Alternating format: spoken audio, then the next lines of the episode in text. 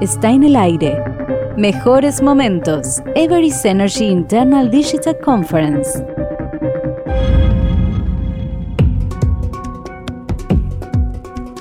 Everest Talks Podcast presenta aquí algunos momentos de la sesión Reciprocidad como parte del negocio, grabado durante la conferencia digital de Everest Latin America. Fue un momento importante del evento que sitúa en el contexto pandémico actual cómo piensa y funciona Everest en el ámbito social ambiental. La dirección de la sesión es de Félix Pomati Fernández, Head of Brand Communication and RSC, y participan en la conversación María Jesús Villa, Directora de Responsabilidad Social Corporativa en Everest, Carla Alarcón Weber, Managing Director at Global Everest Foundation, y Roberto Sánchez Romero, Global Head of Culture and Talent and Diversity en Everest. Entonces, la primera pregunta que yo quería hacerle a los tres, a Carla como responsable de la fundación, a Roberto como, como el responsable de que el talento y, esté motivado en esta compañía. Luego me dice Roberto si lo que he dicho es, es exactamente lo que piensas que es tu misión o no.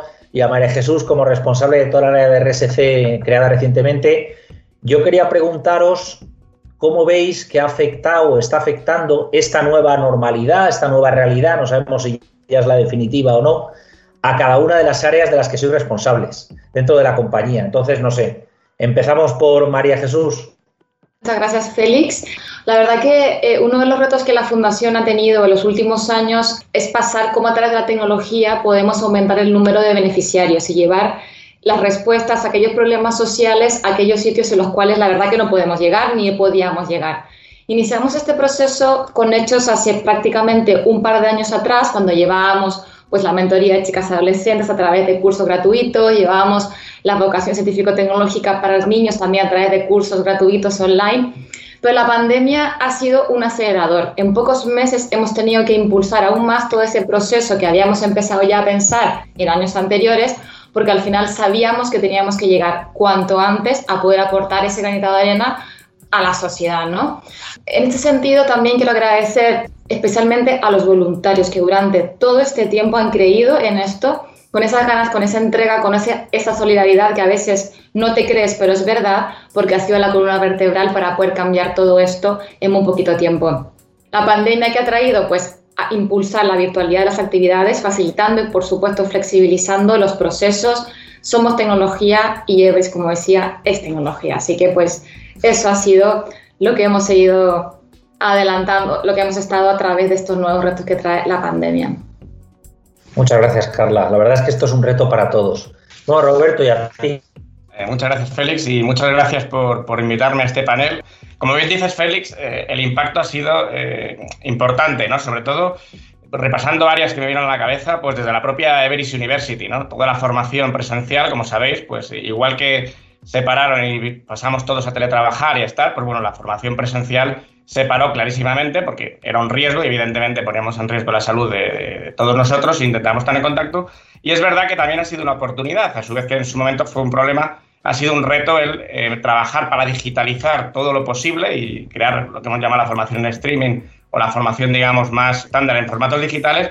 Y también, bueno, pues agradecer a, todos los que estáis aquí porque la verdad que la acogida y la aceptación de este formato, yo creo que nos ha venido a todos en ese sentido una gestión del cambio acelerada, ¿no? Pues ha hecho que esté teniendo bastante buen resultado. Pero sin lugar a dudas nos tocó reinventarnos de la noche a la mañana porque digamos que lo que era nuestra principal herramienta de trabajo se paró. Luego, desde la perspectiva de, de la cultura, pues eh, se nos abren muchos retos, ¿no? Y el talento. Ahora se nos abren fronteras con los nuevos escenarios que vienen, pues que habrá que redefinir y reinventar qué entendemos todos por cercanía, ¿no? Que es uno de nuestros atributos como compañía y, valor diferencial, o cómo entendemos la colaboración y cómo vamos a hacer que eso suceda y nos permita ir. Afortunadamente, yo creo que somos una compañía eh, suficientemente dinámica y distribuida en la autonomía y la, iniciativa que tienen todas las personas que, bueno, pues me repito un poco los resultados, ¿no? En cuestión de semanas y no desde una dirección central, toda la compañía se puso a teletrabajar y estamos dando muy buenos resultados y funcionando muy bien.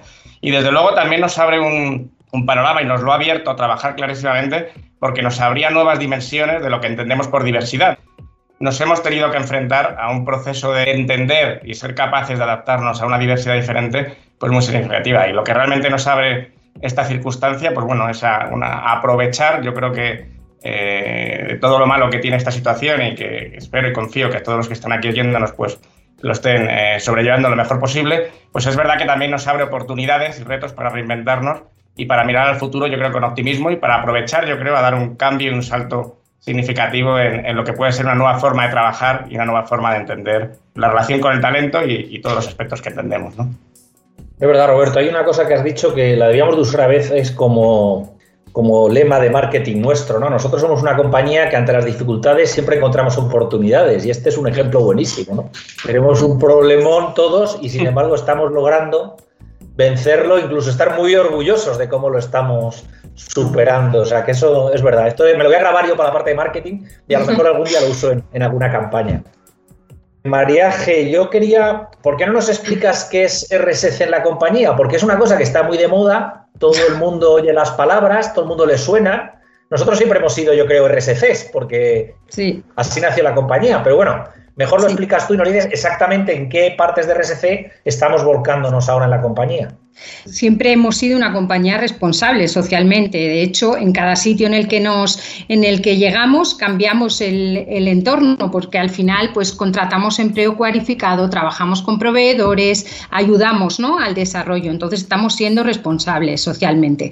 El cambio aquí, ¿no? Y el impulso con la creación del área es dar un pasito más, ¿vale? Y tratar de convertirnos en una compañía excepcional en tres aspectos: en el aspecto medioambiental, en el aspecto social y en el aspecto de la, de la, gobernanza. ¿Y esto qué significa? Bueno, esto es lo que los ingleses, los americanos llaman el ESG, ¿vale?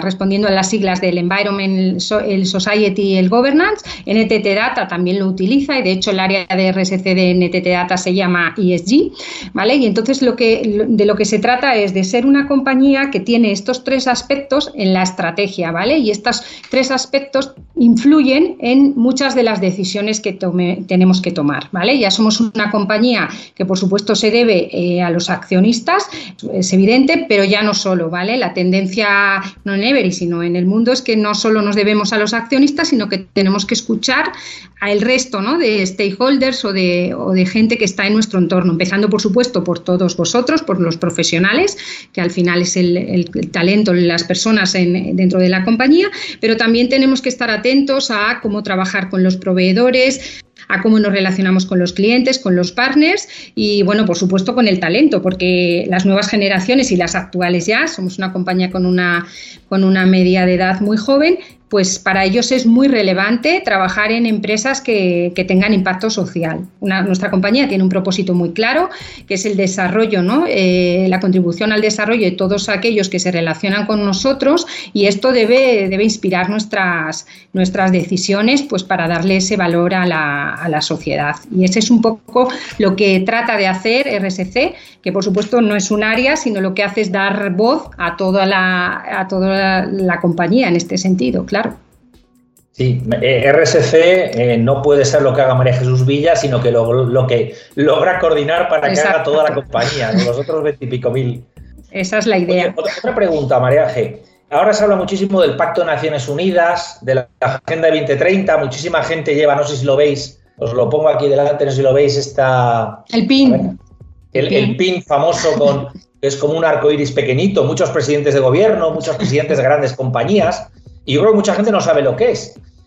Nosotros somos parte de ese compromiso. De hecho, el año pasado, cuando creamos el área, fue una de las cosas que, hicimos inicialmente, ¿vale? Que es adherirnos a ese compromiso de las Naciones Unidas, que es un compromiso que marca las Naciones Unidas a toda la sociedad, a los gobernantes, a los ciudadanos, a las empresas, y todos tenemos que tratar de contribuir en los 17 Objetivos de Desarrollo Sostenible, que son ese, ese, pin, ese pin de colores al que hacía, al que hacía referencia Félix, que son los Objetivos de Desarrollo Sostenible, y en Everis lo que hemos decidido Indirectamente contribuimos en todos, porque al final en la compañía de consultoría eh, da servicio en, todas las, en todos los sectores y eh, indirectamente contribuimos. Pero como foco de estrategia de la compañía nos vamos a focalizar en seis, ¿vale? Esos seis eh, son los que directamente tienen más que ver con nuestra actividad y ahí es donde ya estamos contribuyendo y donde nos estamos midiendo, ¿vale? Esos seis son el número cuatro, que es lo que es la educación y todo lo que estamos contribuyendo y tenemos que contribuir al GAP, especialmente al gap digital en el ámbito de la educación.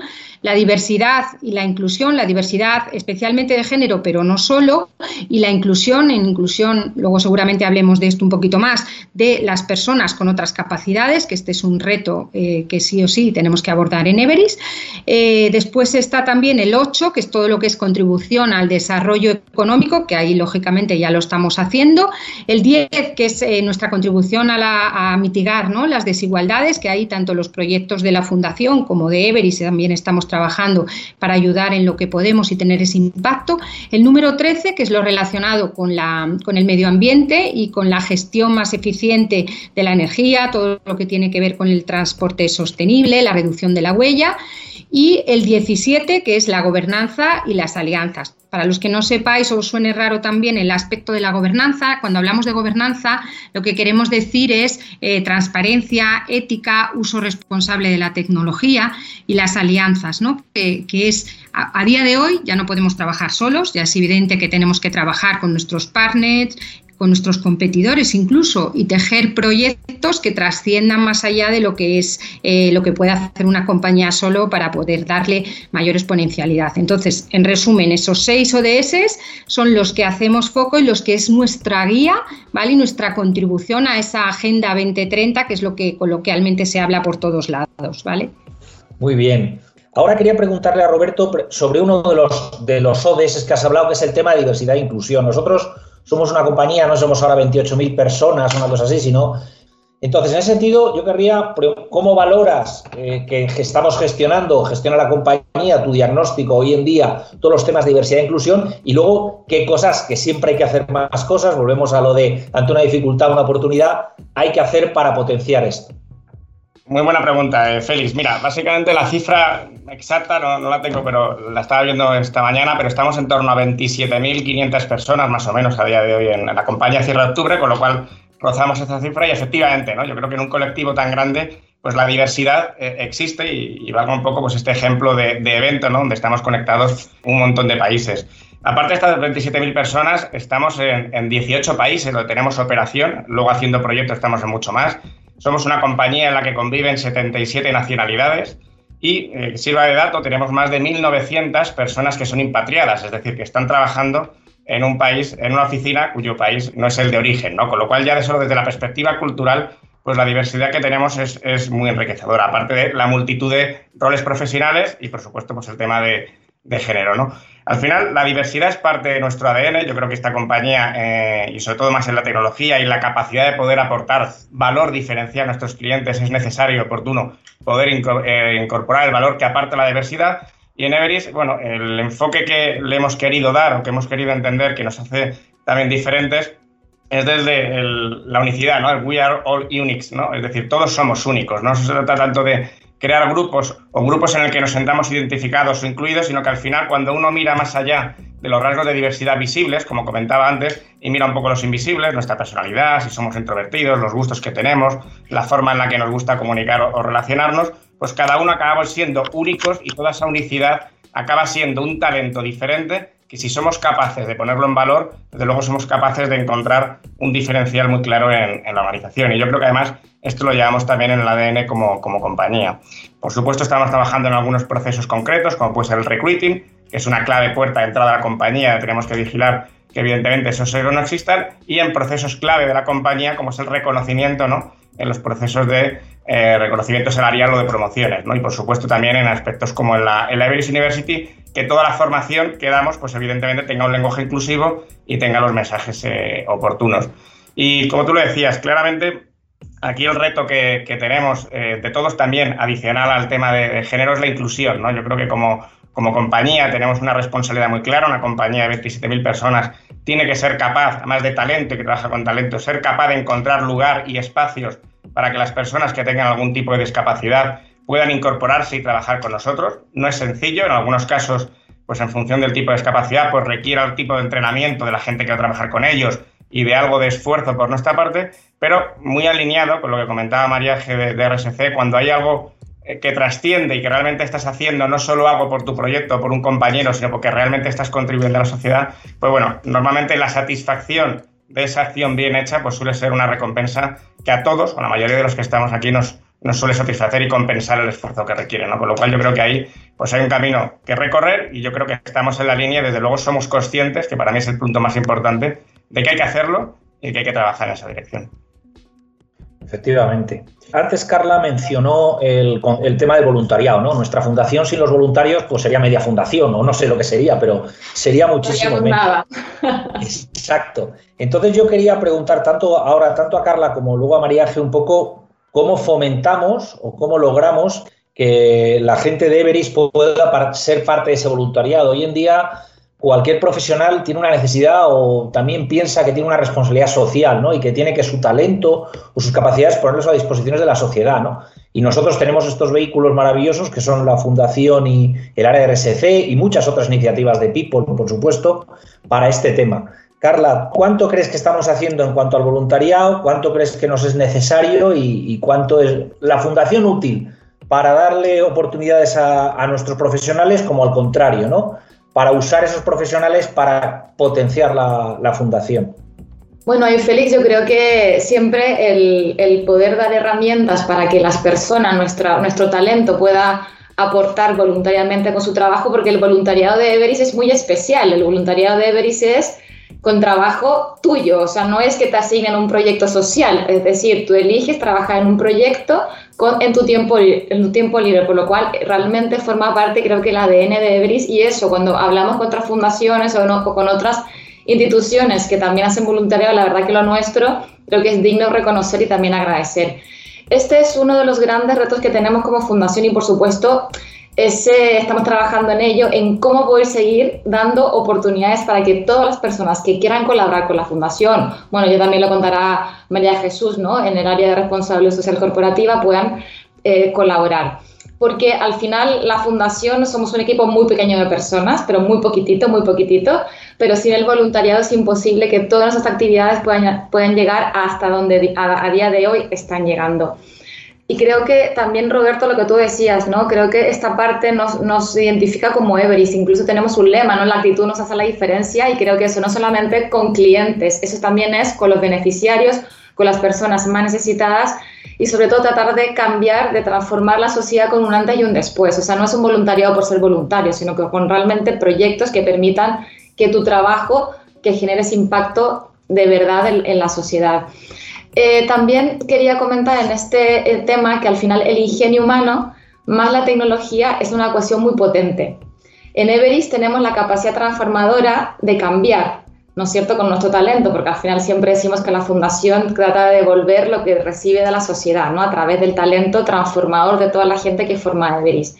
Pero con la tecnología creemos que ese trabajo voluntario es mucho más impactante y sobre todo en un momento, como hablábamos al principio de la pandemia, donde la tecnología ya no es una opción, la tecnología es prácticamente una obligación. Tenemos la suerte, insisto, de ser Everis y las fundaciones de Everis, por lo tanto creo que la tecnología sigue siendo muy importante. Y estamos súper contentos y totalmente agradecidos con todas las horas que se entregan para que las actividades sean una realidad. Efectivamente, es para estar de luego agradecidos. Eh, María, desde otras partes de, la compañía? Sí, simplemente por complementar a Carla y no repetirme, al final somos un todo, es decir, Everis es fundación, es Everis y, la gente yo creo que está respondiendo a todas las iniciativas. Lo comentaba al principio, se ha reforzado ese sentimiento de solidaridad, de ponerse todo el mundo a disposición y cualquier proyecto que se lance, bien sea iniciativa de algún compañero, bien cuando los planteamos, desde luego estamos, estamos siempre eh, pendientes y la gente colabora sin ningún tipo de problema, con lo cual yo creo que tenemos que darle respuesta. El reto como compañía, y esto aquí además aprovecharé por si hay alguno todavía de los más mayores, de los que estamos aquí, que nos escucha, es poderle dar una vuelta a ver cómo podemos hacer para que nos podamos implicar eh, mucho más en el aspecto del voluntariado tecnológico, porque es verdad que hay mucha necesidad en la sociedad, en las ONGs, en las organizaciones, tanto Carla como yo, que estamos hablando ahora con mucha gente,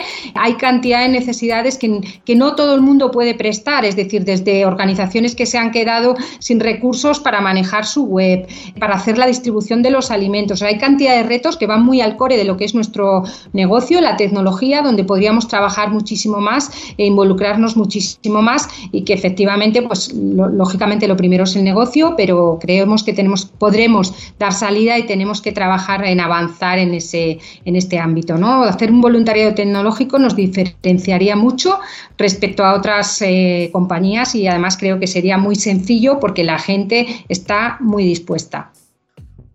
¿Cómo creéis que es el papel y cuánto y cuáles son los retos que tenemos respecto a lograr involucrar todavía más o sacar más provecho a ambas cosas en, la región de América, Américas? Ahora María G. primero. En Latinoamérica se está trabajando ya mucho en muchos proyectos. Aquí introduzco un punto que quiero que sería importante que quedase claro, es decir, la responsabilidad social no es me dedico a ayudar solo a personas con desigualdades, que por supuesto, ¿vale? Y tenemos una responsabilidad como sociedad, pero también lo podemos hacer a través del negocio y hay muchos ejemplos, especialmente además en Latinoamérica, donde estamos contribuyendo y estamos cambiando entornos a través del negocio. Y, y os lo pongo con varios ejemplos que conocéis mejor que yo. Hay un proyecto muy potente en Colombia con el SENA, que es un proyecto que nos pagan los clientes, donde estamos cambiándole la vida a mucha gente que le estamos dando una oportunidad ¿no? laboral y de formación. O el proyecto que se está haciendo con Telefónica desde el punto de vista de llegar a Internet a zonas andinas. ¿no? Y como este, muchos ejemplos en todos los países. ¿vale? Entonces, desde mi punto de vista, el reto es que sea capaz ¿no? de montar o de gestionar o de intentar identificar todos esos grandes proyectos, darles visibilidad y, por supuesto, ir sumando muchísima más gente a este, a este reto ¿no? del RSC y bueno, ahí me puedo mirar muy mucho en lo que ha hecho la fundación porque bueno, afortunadamente también soy parte de ella ¿no? y creo que ha conseguido hacer esa expansión a Latinoamérica y también a Europa y este sería el camino, es decir, si queremos ser una compañía excelente en estos tres aspectos que comenté al principio, pues tenemos que hacerlo en toda la compañía, no solo en un, en un, país o en dos países. Entonces ahí os invito a que a subirse todo el mundo y yo a tratar de subirme también a vuestros carros. La verdad que el impulso que ha dado Latinoamérica en la expansión internacional de la Fundación Ebris ha sido espectacular. Y Félix lo puede vivir, incluso cuando lanzamos los premios, siempre era como muy España, ¿no? Los premios globales, pero era muy siempre en la matriz de aquí de, de Madrid. Y el primer país que empezó con la internacionalización de la fundación fue Brasil, después fue Chile y Italia. Entonces, siempre Latinoamérica como que recibe con una rapidez tremenda, yo creo que también es por parte de nuestra cultura emprendedora de, los latinoamericanos, pero recibe muy bien eh, como iniciativas globales, pero con un color local. Y también eso forma parte de la estrategia de la fundación, es decir, damos diferentes pautas y cada, cada país lo asimila según el talento, según las necesidades locales, porque a veces la realidad latinoamericana es distinta a la realidad que puede haber en España o en Italia o en Portugal. Por lo tanto, es importante también es cómo se identifica esa necesidad a nivel eh, más, más de país. Y en este sentido, pues el reto es seguir sobre todo expandiendo las actividades y que cada país siga impulsando las actividades de la fundación con ese color local. Hay un claro ejemplo cuando nos decían, podemos lanzar los premios Severis o podemos lanzar el programa, los talleres para los niños, buscar soluciones de, blockchain para disminuir la brecha, perdón, para disminuir la violencia a mujeres, niños y ancianos. Pero cuando esto lo, lo identifica Latinoamérica, creo que es mucho más potente porque la capacidad latinoamericana de poder emprender o buscar soluciones alternativas creo que también eso impulsa, mucho a todo lo que podemos hacer. Por lo tanto, es agradecimiento nuevamente. Hoy estoy agradeciendo porque tenemos que agradecer, pero también es un reto seguir dando las oportunidades para pensar de manera local, con visión local. Me gustaría, ¿cómo creéis que cada uno de los, de los temas que hemos hablado de vuestras áreas va a ser el futuro? Si queréis el día que pase esta pandemia y esta situación que tenemos, o incluso como continuidad de ella. ¿Qué opináis? A ver, Roberto. Bueno, a ver, yo creo que eh, yo el futuro, como me, lo imagino, me gustaría imaginármelo tanto en Everest como incluso eh, fuera de Everest, una vez que pasa el tema de la pandemia, yo me lo imagino que como sociedad, como humanidad, hemos sido capaces de, reinventarnos, ¿no? es decir, reinventarnos y aprovechar todo lo realmente positivo que creo que estamos aprendiendo de este contexto de las virtudes un poco de lo positivo teletrabajar y, y pongo teletrabajar entre comillas porque a día de hoy muchos más que teletrabajar pues convivimos pues con los niños aquí en el colegio y demás pero entendiéndolo en una situación más de confort, donde hay esa, esa mix de poder ir a la oficina a aquello que realmente es necesario y lo puedo conciliar y trabajar de cualquier lugar que donde me siento más cómodo y confortable, pues nos cambie significativamente la vida, la vida aprovechemos el tiempo, esos desplazamientos, ese commute, esas relaciones sociales, aprendamos a hacerlas de otra manera, ¿no? Y que realmente como sociedad pues también hayamos aprendido, y me voy un poco más allá, a entender el planeta en el que estamos y que esto ya no solo va de, las personas, sino que va incluso que las propias empresas seamos parte activa de conseguir que las sociedades pues sean aquello que buscamos. ¿no? Yo creo que tenemos un papel activo en esa educación de las personas, de los trabajadores, de nuestras familias, de aquello que hacemos y promulgamos, pues que realmente luego tenga una traslación directa en nuestro día a día y nuestras vidas. ¿no? Con lo cual, bueno, quizás un sueño muy utópico, muy bonito, pero sinceramente lo veo como una capacidad de reinventarnos y de que. Dios quiera, en los años futuros, pues a nuestros nietos, ¿no? y ya hablo del futuro, pues contemos que en los años 20, aparte de pasar una pandemia muy dura, realmente hubo un cambio de era en la humanidad y que fuimos parte de ella y fuimos parte de los que construimos esa nueva historia, ¿no? Y desde luego dejamos un legado diferente y aprovechamos la oportunidad y no simplemente nos quedamos mirando viendo lo que pasaba, ¿no? Bueno, Carla de María, ¿algún comentario sobre esto? ¿Qué opináis? El futuro. Bueno, yo en mi caso, pues claro, mucho por hacer, ¿vale? Pero yo creo que es prometedor porque, como hemos comentado todos, esto está en el ADN, con lo cual yo creo que a poco que lo impulsemos, pues vamos a mejorar, esa es la parte buena. Y si tuviera que pensar en un reto en el que creo que nos tenemos que poner un poquito las pilas, ¿vale? Se me entiende, yo creo, esta expresión, ¿vale? Porque también se me entienda la ironía, estamos un poquito verdes, es en todos los aspectos del medio ambiente, ¿vale? Yo creo que esto no ha sido nunca una preocupación de la compañía, como es lógico, pero es que este movimiento cada vez más en Europa lo vemos eh, muy fuerte ya y probablemente en breve en Latinoamérica también lo veréis. Está siendo muy exigente tanto los gobiernos, las organizaciones, los clientes, ya lo vemos a día a día entre muchas de las propuestas que nos llegan. Nos están pidiendo continuamente certificaciones, estar auditados, un nivel en el que no estamos y tenemos un ámbito de trabajo bastante potente. Entonces, para mí, desde luego, el reto, seguir haciendo todo lo que estamos haciendo, ¿no?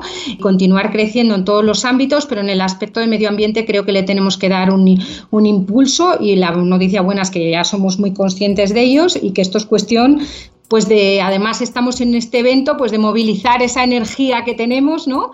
para llevarlo ahí y avanzar en ese sentido. Yo creo que nos hemos dado cuenta que el futuro no es mañana, el futuro es hoy, es ahora. Y también frente a tantos cambios que estamos viviendo, eh, también tenemos una responsabilidad, insisto, en buscar soluciones constantemente. Creo que la fundación, bueno, María, que también me meto en, tu terreno, que al final la fundación forma parte de RCC de Everis, es también es como una startup, es decir, estar pivotando continuamente con el mercado, con el mercado o con las necesidades que existen para adaptar eso a las soluciones que podamos entregar nosotros. Y lo cierto también que esto requiere siempre una actitud crítica, porque los cambios también son oportunidades, ¿no? Feliz, como tu nueva frase que has, que has creado ya en esta, en esta charla, creo que siempre tenemos que buscar nuevas soluciones a las oportunidades y eso también forma parte, insisto, de nuestro ADN, lo que tenemos que hacer. Lo único que no ha cambiado somos nosotros, creo. Creo que nos hemos redescubierto a veces como humanidad y eso también nos lleva a transformar con nuestro mejor saber hacer lo que e, esa transformación que decía antes, ¿no? El antes, el antes y un después.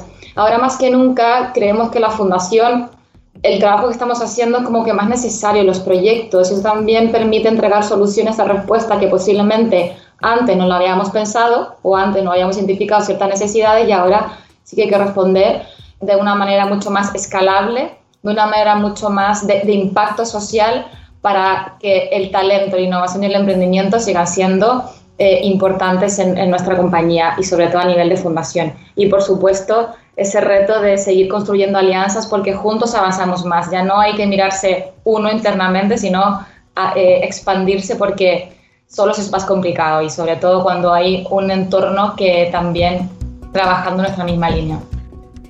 Bueno, pues muchísimas gracias Félix, gracias Mariaje, Carla y Roberta, Roberto por esta extraordinaria sesión.